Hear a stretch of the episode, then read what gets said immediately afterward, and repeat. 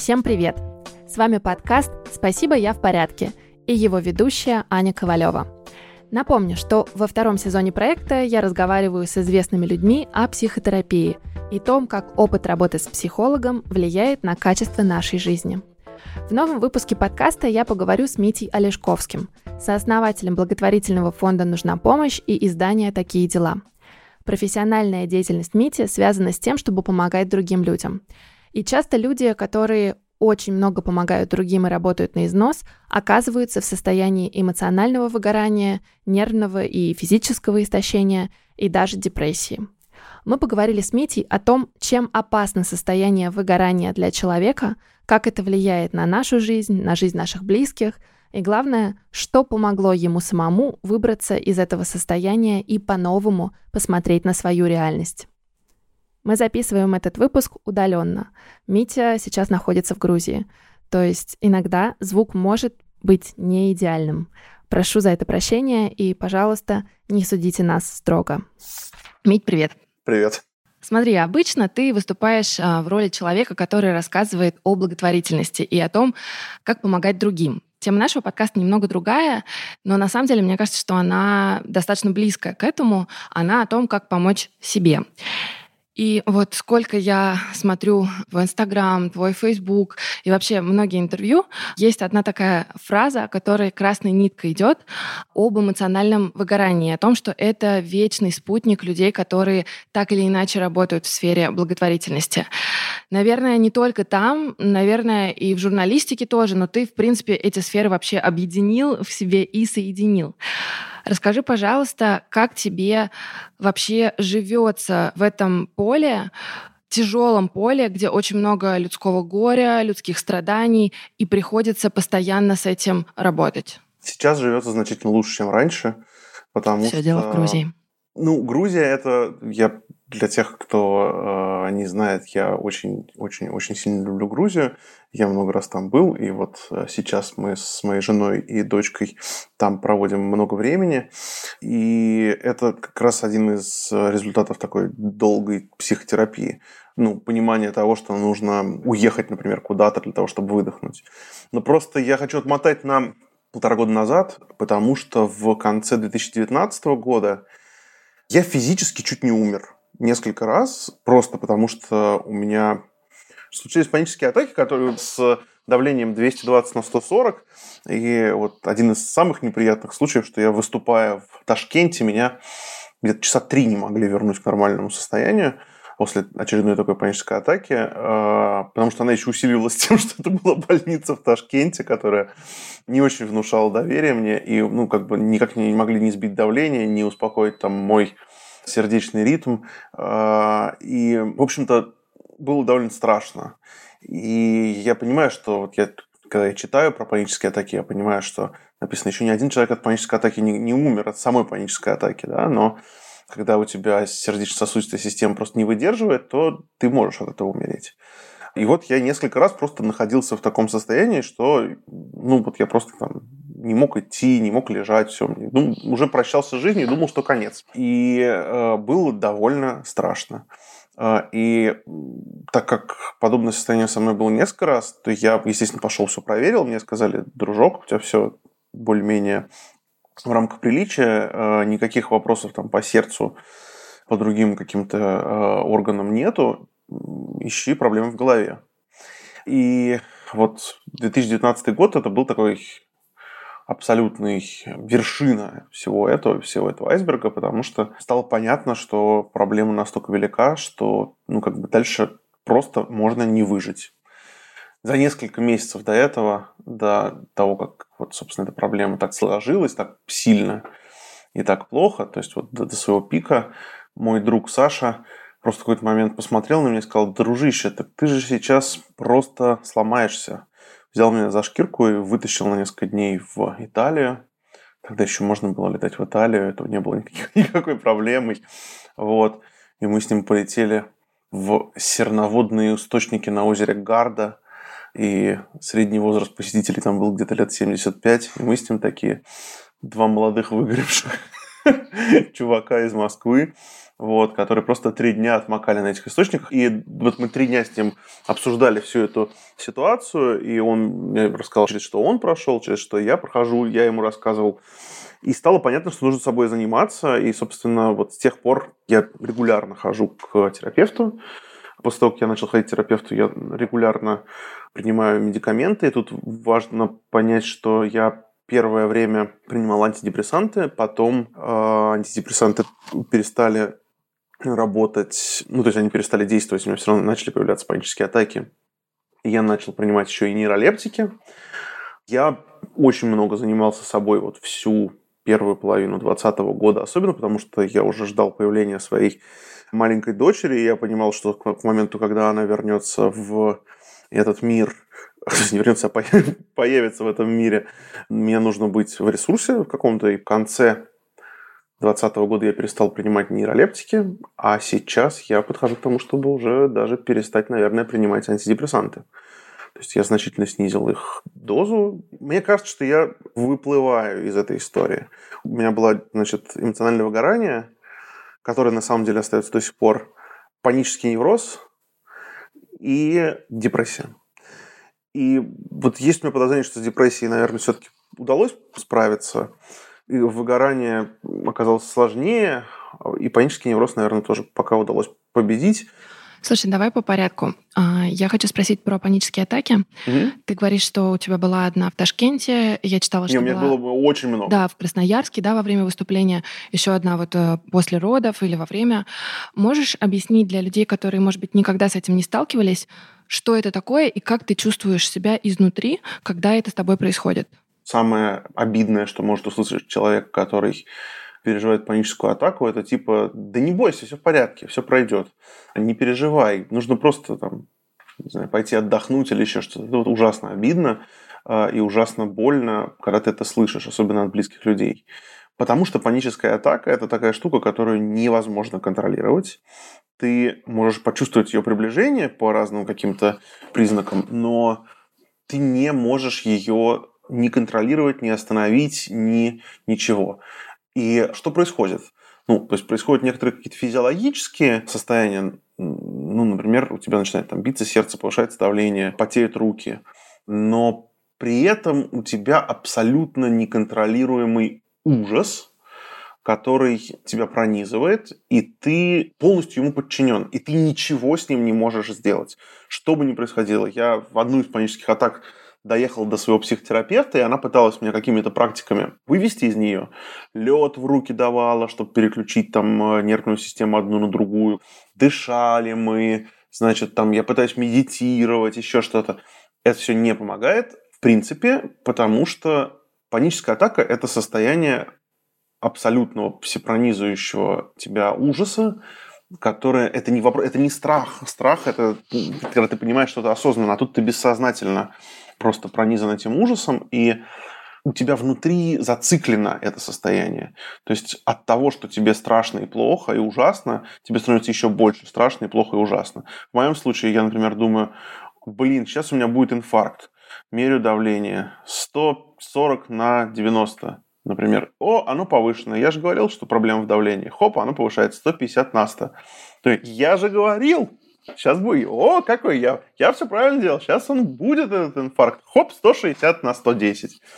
Ну и вот дальше ты вот в этих мыслях находишься. И ты не можешь с ними ничего сделать. И главное, что ты принимаешь таблетки от давления, а оно не снижается, потому что организм реагирует таким образом на то, что у тебя абсолютно как перегрузка всех нервных ну, не знаю, там, окончаний, чего, всех своих нервов. Короче, у тебя, он просто он не справляется, он не понимает, что делать. То есть это вопрос не в давлении, это вопрос в нервной системе.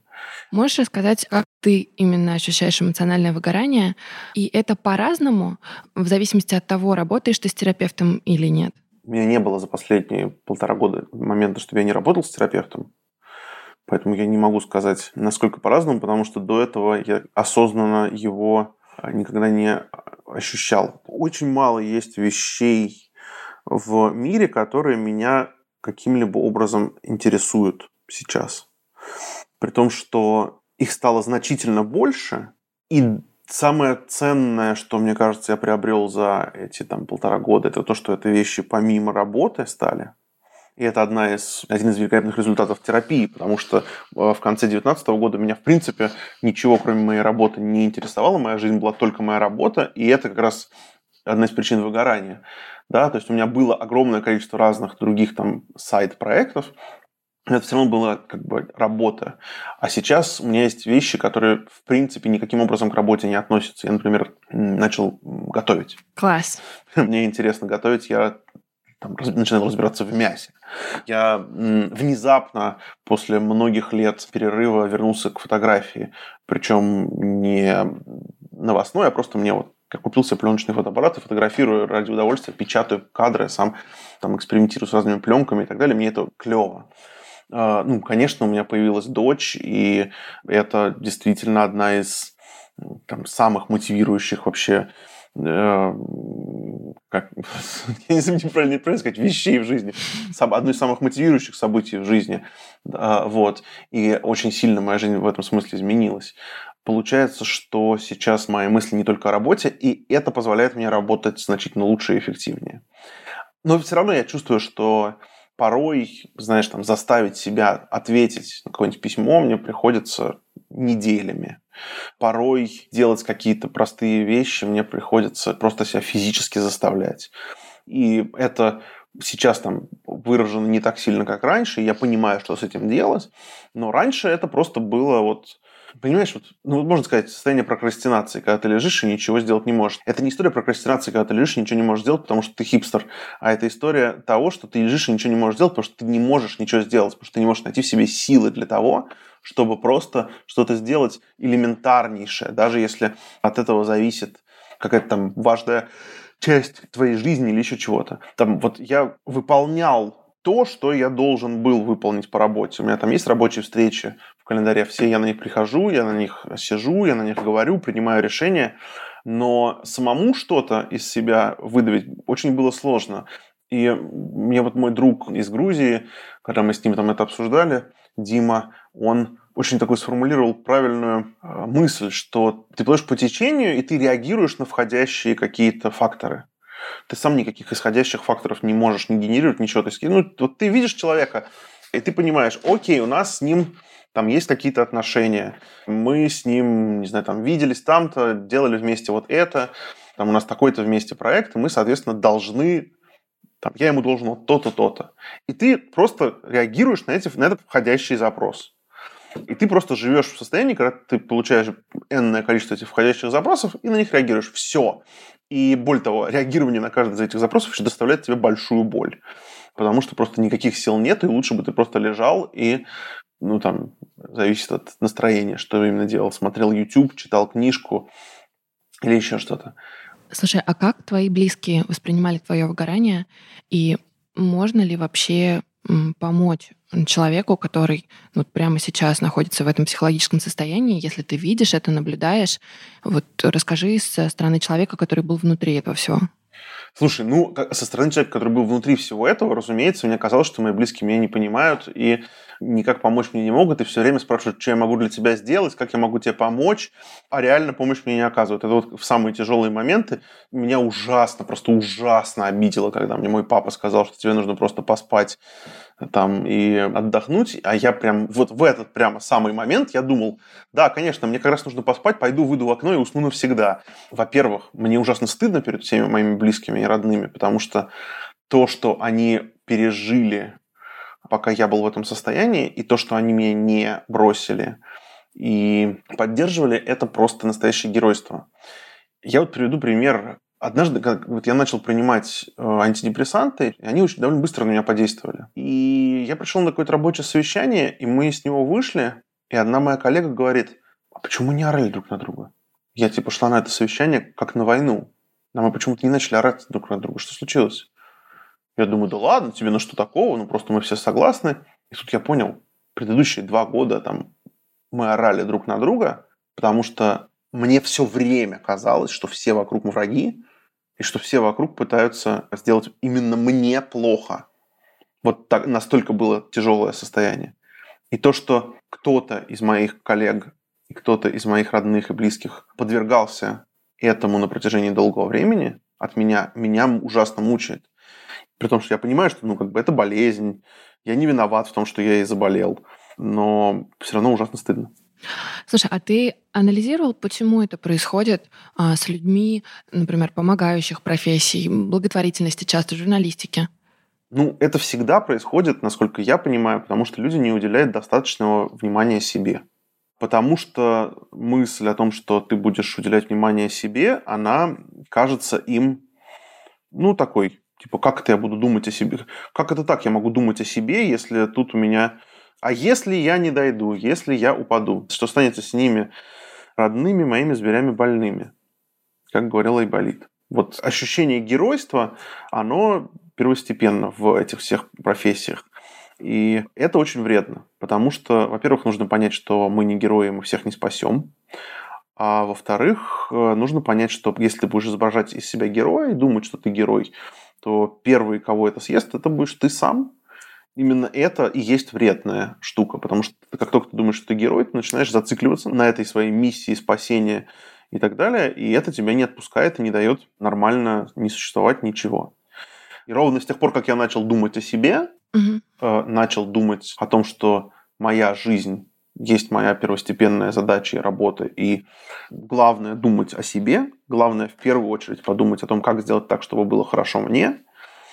С тех пор все к чему я прикасаюсь относительно работы, стало значительно лучше. И помощи другим стало больше, и качество ее оказалось лучше, и там внутренние процессы и состояние людей на моей работе и в моей семье все стало лучше. Тут сразу обязательно возникнет человек, который скажет, ага, ты будешь думать о себе, а там у тебя типа умрут детишки, или умрет кто-нибудь, там кому ты помогаешь, или там кому-то станет плохо. Им станет куда хуже, если вы вдруг начнете думать только о них, и не будете думать о себе, и в какой-то момент вас просто не станет. Поэтому э, я думаю о себе, и на самом деле я сейчас, вот пройдя этот огромный путь, я понимаю, что ну, на мне просто как на руководителе огромной организации висит просто гигантская ответственность. И поэтому очень важно думать о себе для руководителя организации. Мне кажется, знаешь, это еще связано с тем, что а, невозможно постоянно быть в состоянии войны и борьбы. Не, возможно, возможно, и очень многих это стимулирует. Я знаю огромное количество, скажем там, военных корреспондентов, которые находятся всегда в состоянии войны, ждут очередной войны и уже не мыслят свою жизнь без этой войны. И это, ну, как бы такой известный синдром, с которым они не могут а, никак противостоять. И, знаешь, одна из моих любимых книг вообще ever, книга Роберта Капы «Скрытая перспектива». Да, э, Роберт Капа был такой знаменитый, один из величайших военных фотокорреспондентов, единственный, кто снимал высадку, значит, союзников в Нормандии, в Дидей. И книжка его заканчивается такой фразой, что типа закончилась война, и не было смысла больше просыпаться по утрам. И это очень хорошо описывает э, как раз состояние тех, кто когда-либо был на войне, и тех, кто на этой войне работает. Но я так понимаю, что у тебя такой период тоже был, когда э, вот ты говоришь, что в твоей жизни не было ничего, кроме работы, ты в трудные моменты еще больше работал и еще больше погружался в это. Совершенно верно, да, да, да. И более того, ты знаешь, у меня была такая история, что вот я в какой-то момент поймал себя на мысли, что а, дай-ка я поеду куда-нибудь в самое, самое страшное место, там, скажем, поеду, посмотрю на умирающих и мучающихся детей, чтобы помочь им и чтобы зарядиться злостью и как бы каким-то мотиватором, то есть оттолкнуться от этого дна. Но вдруг я понял, почувствовал, что, во-первых, это странно, когда тебя драйвит такое, а во-вторых, я понял, что меня это не драйвит. То есть я чисто механически помогаю, решаю проблему, но никакого пинка и заряда энергии, э, такой антиэнергии, злости я уже не получаю. То есть я просто, я, я ужасно бешусь, меня это ужасно раздражает, но даже это уже не вызывает во мне никаких сильных эмоций, потому что, ну, как бы это уже, моя нервная система уже привыкла к этому. И в этот момент мне стало реально страшно, потому что, блин, ну, как бы, ну, это ненормально. Вот. И тут я начал заниматься собой, и ну, все вернулось обратно на круги своя, слава богу. А ты говоришь, что в твоей жизни были и депрессивные периоды, и эмоциональное выгорание. Это по-разному ощущается или это какие-то схожие состояния? Я так понимаю, что одно следствие другого, либо одно э, с другим связано, ну, потому что депрессия, когда у меня была, ну, это просто было очень страшно. То есть это реально был момент, когда мне было страшно, когда я понял, что я на полном серьезе рассматриваю э, мне не просто там темно в душе, и не просто мне ничего не нужно, ничего не хочется, и все вокруг враги. А у меня просто было постоянное ощущение того, что я зашел в речку и плыву против течения с какой-то привязанной к моей шее баржи, не знаю, которая тянет в другую сторону. То есть у меня было просто все время ощущение этого сопротивления жуткого. И я просто не понимал, зачем почему я не могу просто взять и поплыть по этому течению, и куда прибьет, туда прибьет. Но даже этого я сделать не мог. А что касается выгорания, выгорание, оно несколько иное. Это выгорание это скорее про онемение души и про то, что нужно уметь работать над собой, чтобы это выгорание каким-то образом победить. И ну, душа это как мышца, ее нужно разрабатывать на самом деле.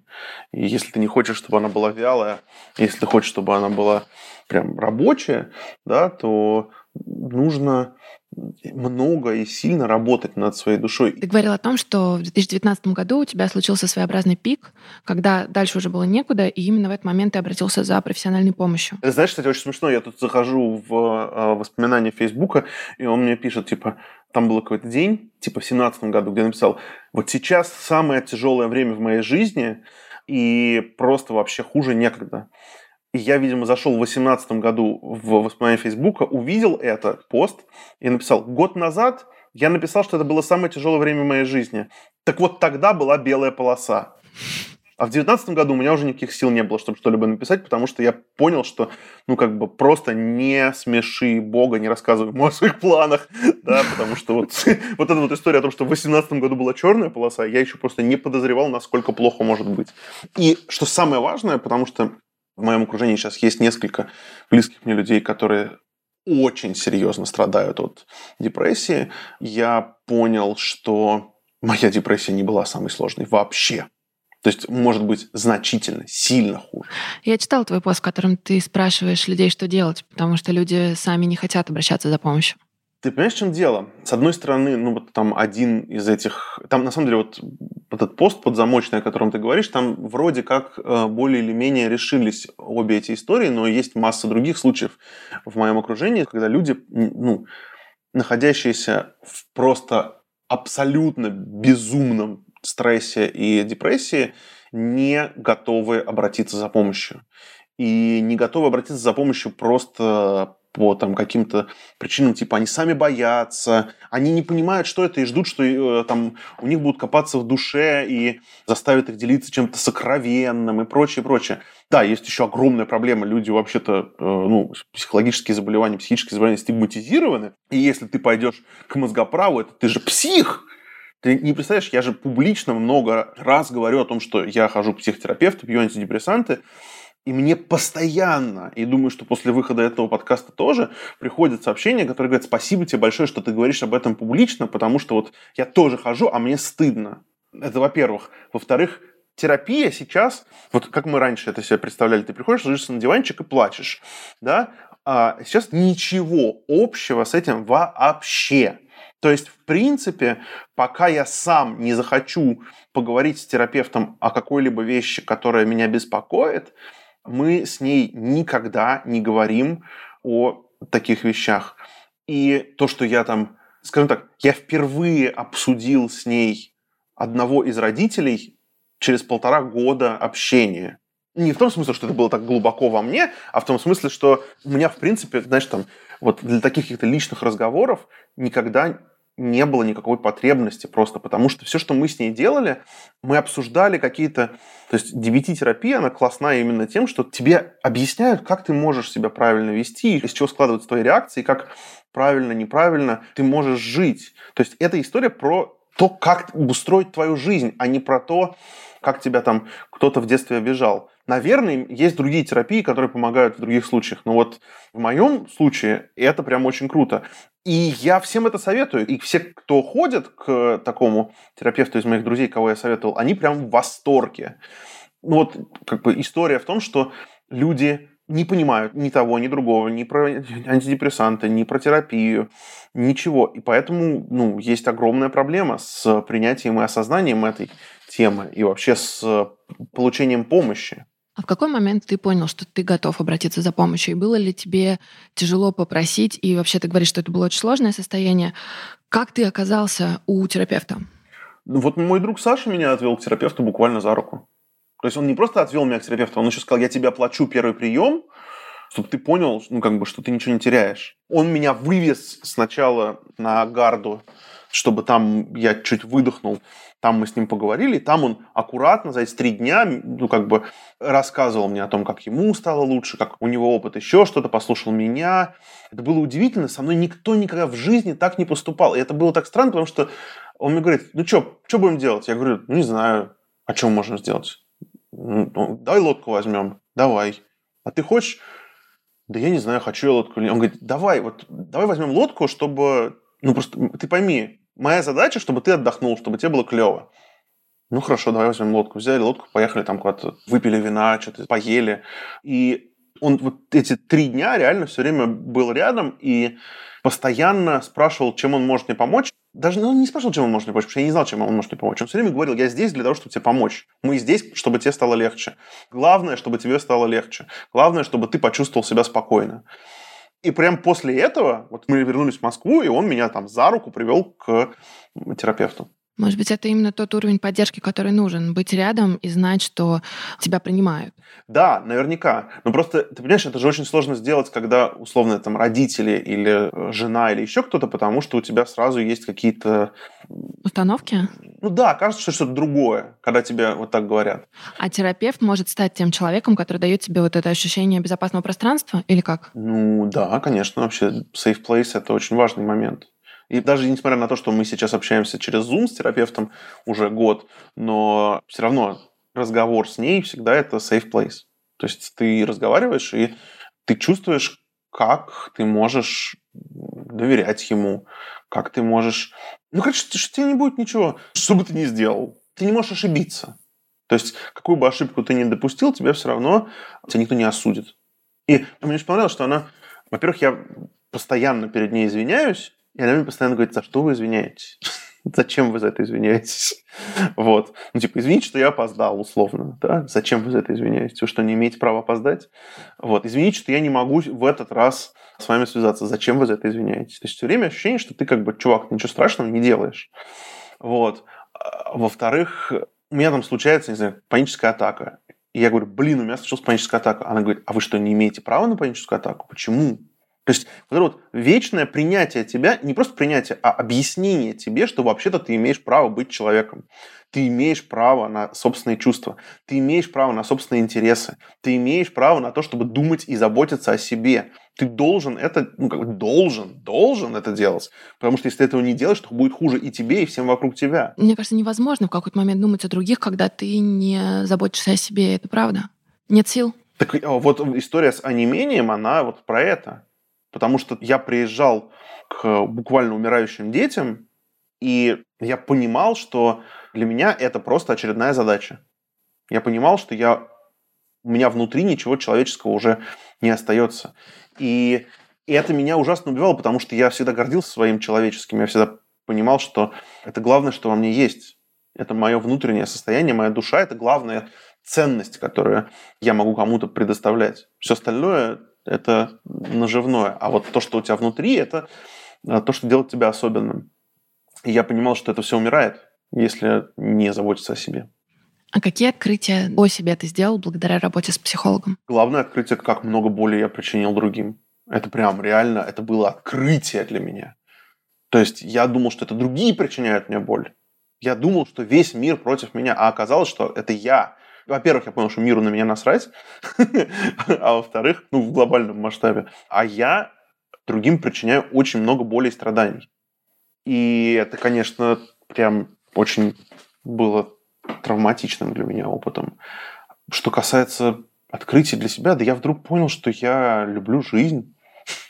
Я понял, что мир прекрасен и что вообще есть много классных вещей, которые ты можешь делать и которых ты можешь получать удовольствие. Я понял, что я, в принципе, никаким образом не могу повлиять на других вообще. Я могу повлиять только на себя. И влияя на себя, может быть, как-то там в коммуникации с другими, я могу с другими людьми там, не быть сволочью, не травмировать их или еще что-то. Но я понял, что я никак не могу, есть как моя зона контроля, а есть что-то вне моей зоны контроля. Вот. Я понял, что нужно работать над собой, и что любая терапия, все что угодно, это все бессмысленно, если ты не будешь работать над собой. А что ты вкладываешь в эту работу над собой? Каждый день держать себя в узде, каждый день заботиться о себе, каждый день думать о себе, каждый день уделять внимание себе, каждый день бороться со своими какими-то слабостями и делать себя лучше, каждый день стараться думать о том, как ты можешь изменить себя ради других, для других или для себя. Я вообще, на самом деле, ты знаешь, так я несколько раз был прям реально близок к смерти, как мне кажется, я начал жить по такому принципу, что нужно жить сегодня, как будто сегодня последний твой день.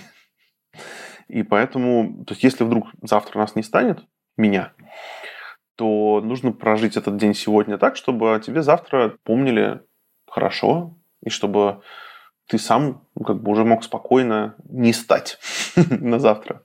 Знаешь, у меня есть друг, который худеет. Я тоже худею, поэтому мы с ним общаемся постоянно по этому поводу.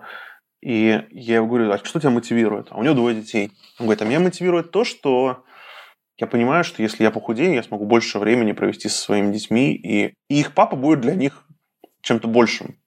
Ну, потому что просто с ними будет не вялый тюфяк, а там поджарый молодой дядька, вот, который будет весело и классно с ними. Я просто как толстяк знаю, что реально, как только ты набираешь лишние несколько килограмм, реально какие-то вот, не знаю, как у женщин, но у мужчин точно эти гормоны начинают какие-то по-другому вырабатываться, и тебе просто вообще просто настолько все влом. Вопрос принятия себя. Я листал вчера ночью твой Инстаграм, там была такая интересная фраза, что ты считаешь себя самым уверенным человеком на свете, но в то же время тебе очень трудно себя принимать.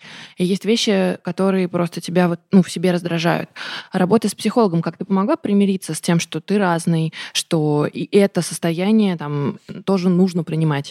Пока нет. Ну, то есть, э, наверное, в целом да, но она постоянно мне говорит о том, что, типа, вы нормальный, и что вам не нужно за это там, стыдиться или еще что-то. Пока что я придерживаюсь до сих пор мысли о том, что, при том, что я самый самоуверенный человек на свете, э, я в себе очень не уверен. Вопрос, смотри, чего касается. Если касается каких-то там работы, выступлений или еще каких-то вот таких вещей, вакцины «Спутник В», и так далее. Э, я супер самоуверенный человек, потому что я знаю достаточно. А если говорить про себя, да, то почему-то мне кажется, что люди не готовы принять меня таким, какой я есть. Хотя я, одна из моих главных вообще э, мыслей заключается в том, что я на самом деле какой я есть, такой я есть. То есть я нигде никогда ничего... Мне постоянно говорят, ты себя строишь, ты себя... Папа мой очень любит меня, значит, в этом упрекать, что я что-то из себя изображаю, что я, значит, раздуваюсь, что я там нагоняю пафоса, что я очень люблю собой самолюбоваться и так далее, и так далее. Но на самом деле я просто такой. То есть, может быть, реально я это делаю, потому что я такой, но вообще я просто такой. То есть я такой, какой я есть. И то, что я пишу и чувствую, и говорю, ну, это просто результат того, что я так чувствую. Вот и все. Я стараюсь всегда говорить то, что я чувствую. И никогда не... Ну, скажем так, я просто не скажу или скажу криво, или не, ну, это будет всегда заметно, если я говорю что-то не от себя. В этом моя и проблема, и мой плюс. Я всегда искренен. Ты человек, который проделал такой определенный путь к тому, чтобы понять, что тебе нужна помощь.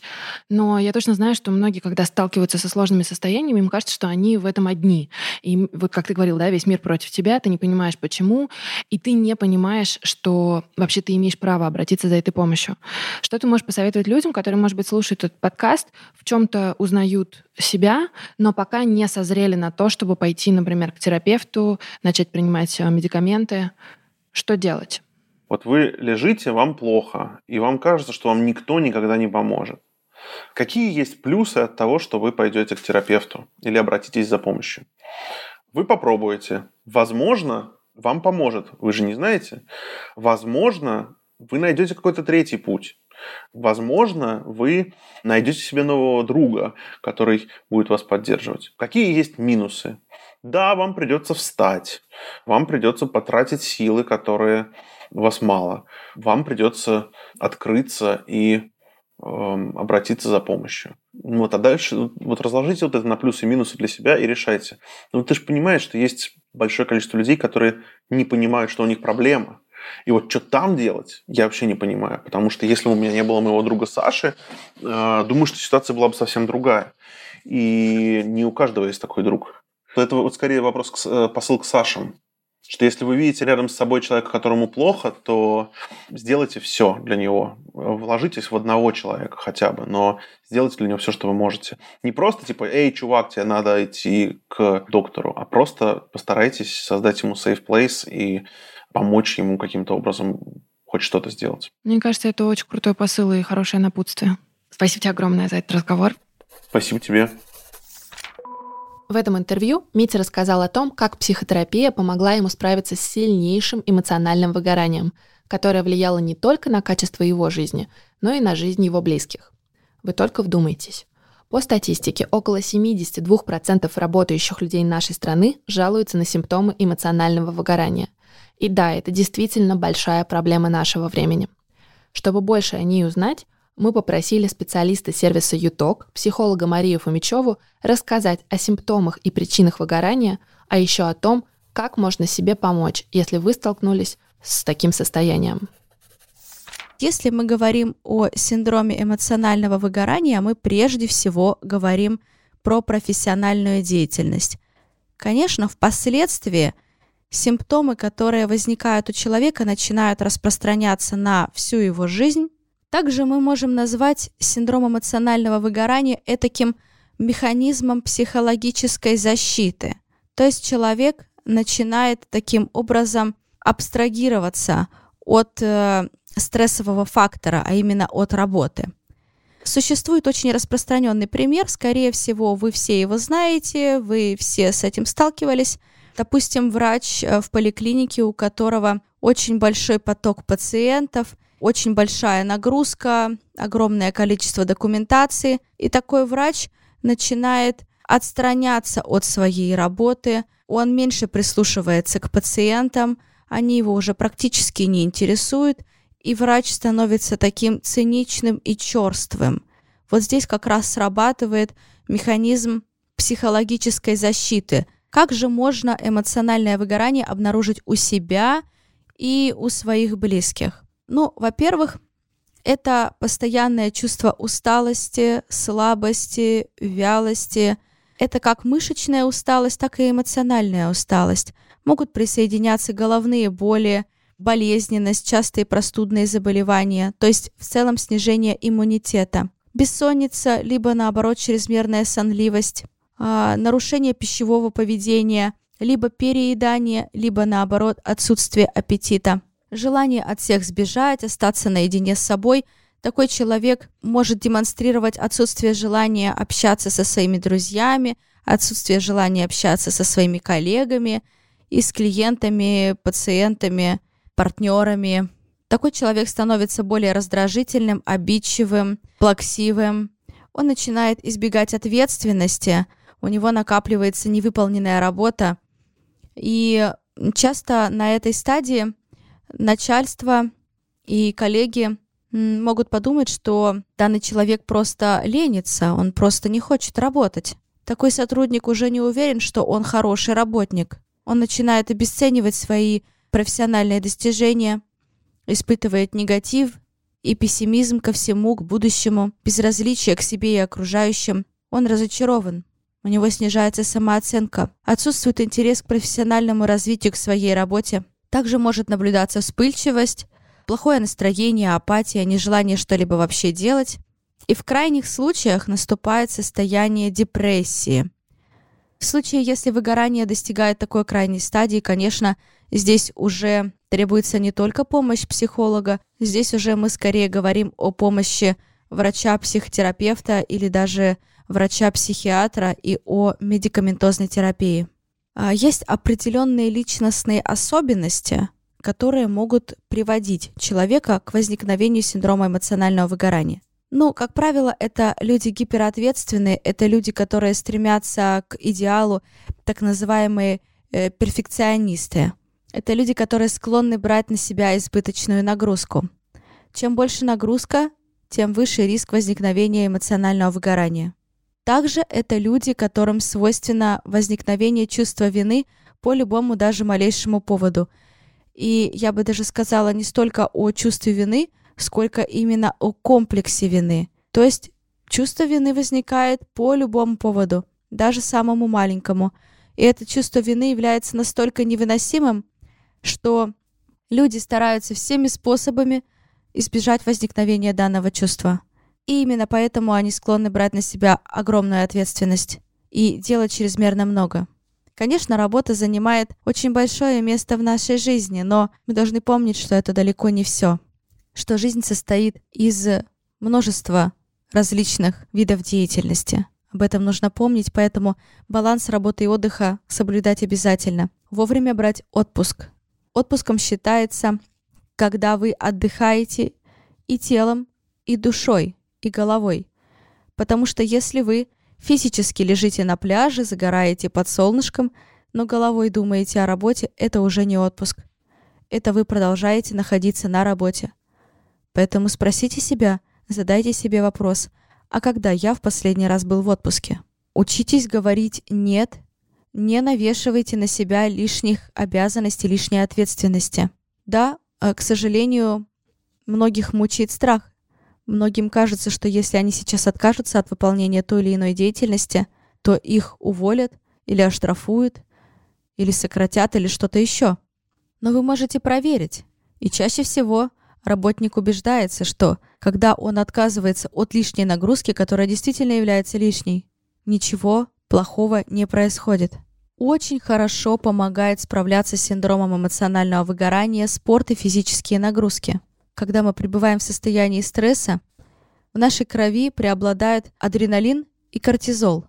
Это гормоны стресса. Гормоны стресса побуждают нас к реакции «бей или беги». А по сути, спорт, физическая активность – это и есть реализация реакции «бей или беги». То есть мы активно начинаем выбрасывать эти гормоны. Мы активно начинаем реализовывать ту программу, которая для нас была запланирована природой. Наблюдайте за своим состоянием, мониторьте свое состояние. И если вы замечаете первые признаки, вы можете сразу же обратиться за помощью. Помните, что вы всегда можете обратиться за помощью к психологу. К психологу обращаться не стыдно, к психологу обращаться можно. Следите за своим психическим здоровьем, оно не менее важно, чем физическое. Если вам понравился этот выпуск, вы услышали для себя что-то важное или полезное, пожалуйста, оставьте нам отзыв в приложении Apple Podcasts. Это поможет другим узнать про этот подкаст и, возможно, даст поддержку в трудную минуту. Этот подкаст выходит при участии онлайн-сервиса психологической помощи ЮТОК, специалисты которого и помогают всем нам разобраться во всех сложных и непонятных вопросах. ЮТОК предоставляет возможность получить консультацию психолога по видеосвязи, аудиосвязи или даже по переписке. В сервисе можно подобрать специалиста под ваш запрос и по вашим предпочтениям, а все специалисты проходят тщательный отбор и супервизию. Больше информации о том, как это работает, будет по ссылке в описании этого подкаста. А для наших слушателей будет приятный бонус – скидка в 20% на первую консультацию в любом формате по промокоду «Подкаст».